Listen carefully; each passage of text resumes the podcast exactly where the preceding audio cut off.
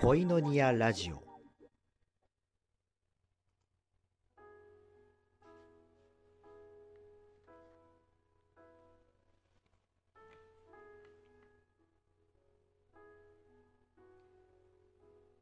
6ヶ月目に天使ガブリエルはナザレというガリラヤの町に神から使わされた。ダビデ家のダビデ家のヨセフという人の言い名付けである乙女のところに使わされたのである。その乙女の名はマリアと言った。天使は彼女のところに来て言った。おめでとう恵まれた方。主があなたと共におられる。マリアはこの言葉に戸惑い一体この挨拶は何のことかと考え込んだ。すると天使は言った。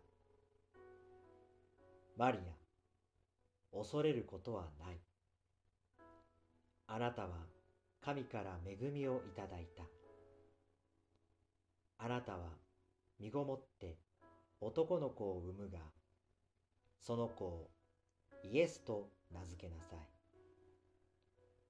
その子は偉大な人になり、意図高き方の子と言われる。神である主は彼に父ダビデの王座をくださる。彼は永遠にヤコブの家を治め、その支配は終わることがない。マリアは天使に言った。どうしてそのようなことがありえましょうか？私は男の人を知りませんのに。天使は答えた。精霊があなたに下り、意図高き方の力があなたを包む。だから生まれる子は聖なるもの、神の子と呼ばれる。あなたの親類のエリサベトも、年をとっているが、男の子を身ごもっている。不妊の女と言われていたのに、もう六ヶ月になっている。神にできないことは何一つない。マリアは言った。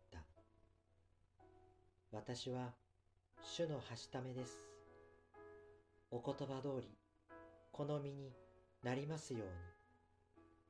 そこで天使は去っていった。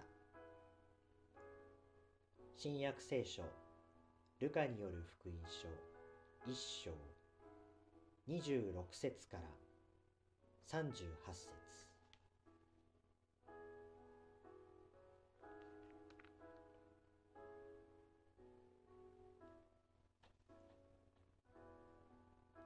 イエス・キリストの誕生の次第は次のようであっ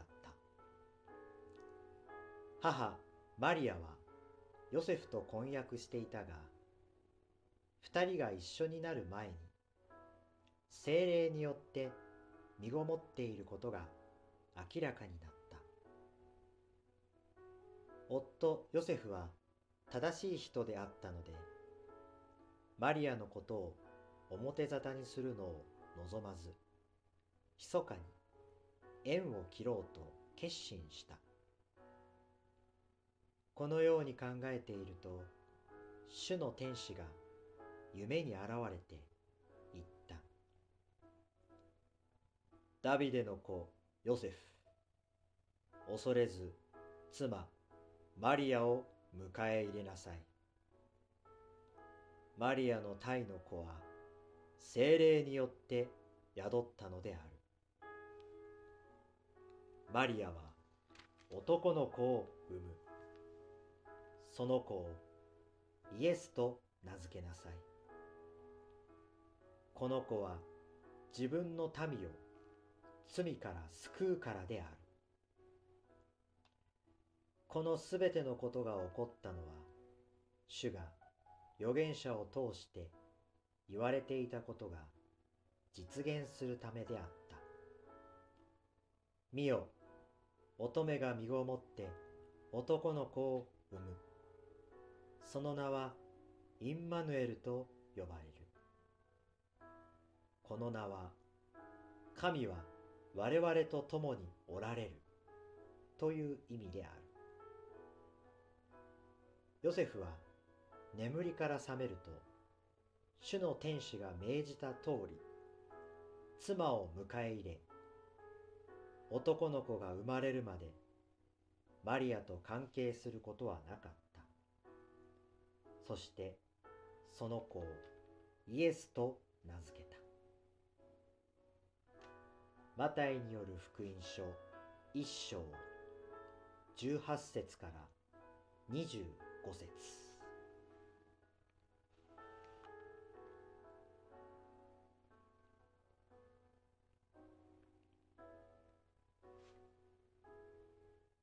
その地方で羊飼いたちが野宿をしながら夜通し羊の群れの番をしていた。すると、主の天使が近づき、主の栄光が周りを照らしたので、彼らは非常に恐れた。天使は言った。恐れるな。私は民全体に与えられる大きな喜びを告げる。今日、ダビデの町であなた方のために救い主がお生まれになった。この方こそ主メシアである。あなた方は布にくるまって貝羽桶の中に寝ている血のみ子を見つけるであろう。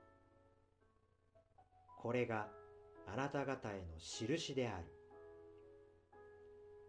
すると突然この天使に天の大軍が加わり、神を賛美して言った。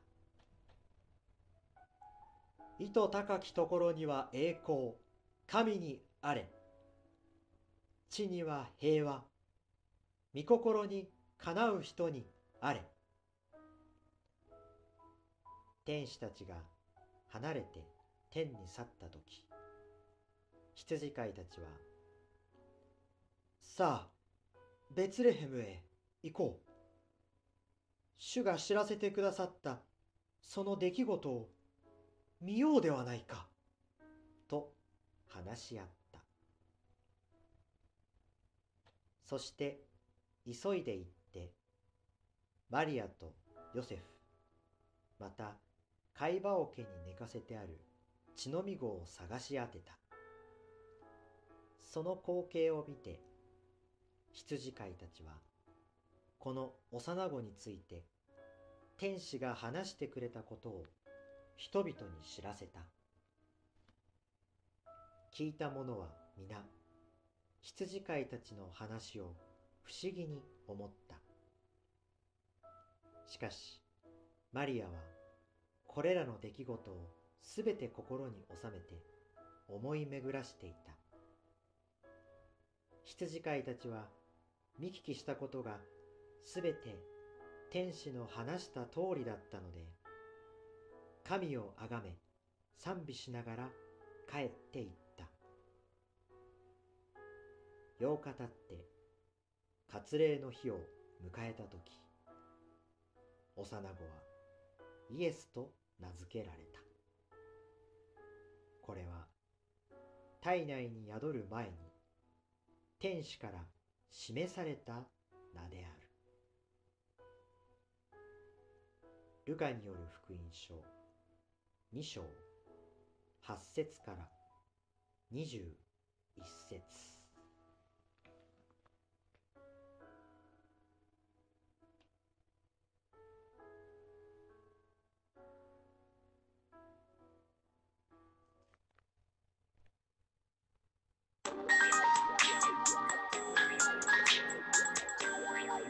メリークリスマス